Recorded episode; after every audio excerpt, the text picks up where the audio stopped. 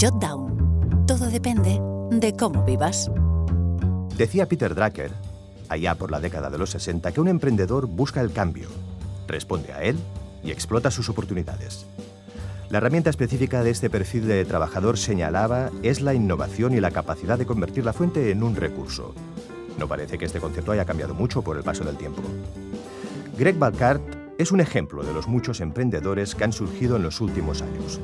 Dedicado a la banca de inversión en Madrid, en 2010 dice, ¿sabes qué? Lo dejo todo y me voy a dedicar al sector del vino online. Y tenemos el placer de hablar con él. Hola Greg, ¿cómo estás? Hola, muy bien. Cuéntanos, de la banca de inversión a la venta de vinos online, ¿qué tiene que ver? ¿Por qué ese cambio? Ah, bueno, yo creo que no tiene nada que ver, básicamente. Yo, bueno, sí que es verdad que trabajaba en la banca de inversión. Es una industria, sabes, que es muy, muy material, ¿no? Es la industria un poco de lo, de lo intangible, ¿no?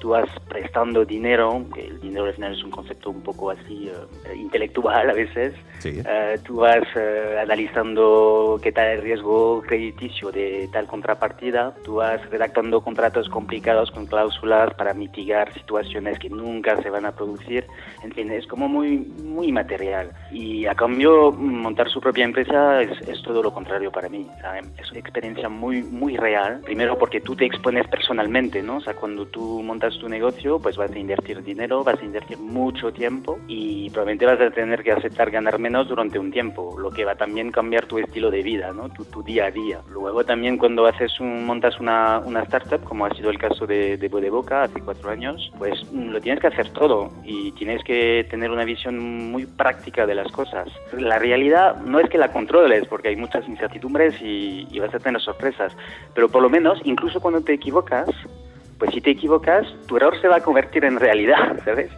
Y eso, eso la verdad es que es algo muy, muy gratificante, ¿no? O sea que te da un sentimiento de, consistencia, ¿no? de, de, materia, de sustancia. Greg, los que nos acercamos hasta una tienda especializada en vinos buscamos el asesoramiento directo sobre el producto.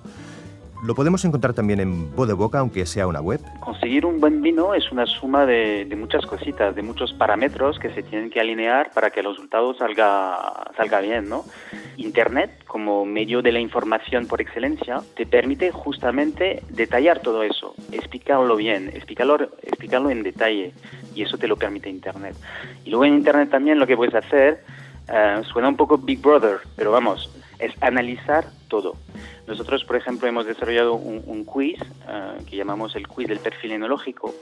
Eh, es un test de 10 preguntas mm, muy sencillo, divertido, que te permite pues justamente determinar el tipo de, amante del vino que eres. Pues te propongo un juego. ¿Podríamos saber, por ejemplo, cómo serían enológicamente nuestros personajes de ficción favoritos, Greg? Eh, sí, sí, adelante. Eso me da un poco de miedo la pregunta. A ver, a ver qué tal. Por ejemplo, ¿cómo sería Heisenberg? Si hablemos de, Walter White, por ejemplo, eh, el profesor de brillante de, de química, pues yo creo que tendría un perfil un poco más terrorista.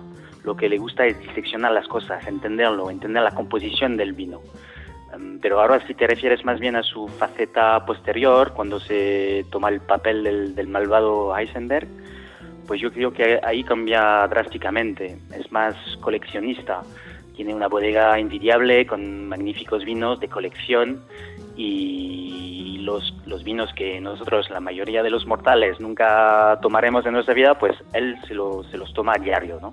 ¿Tony Soprano? Bueno, Tony Soprano es más la figura del, del, buen italiano, ¿no? Entonces, a él le veo más como hedonista, le corresponden más los valores más tradicionales, ¿no? De, de la vida, le gusta disfrutar de una buena comida, eh, pasarlo bien con sus amigos, hedonista. El detective Rush Cole.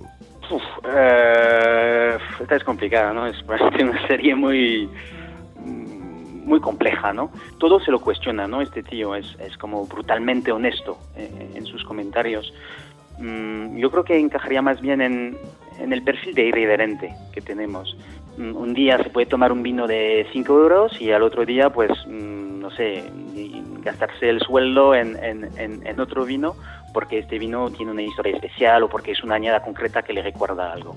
Pues con este apunte os invitamos a que paséis por bodeboca.com y hagáis vuestro propio test. Muchas gracias por estar con nosotros en Jot Down, Greg. Gracias a vosotros.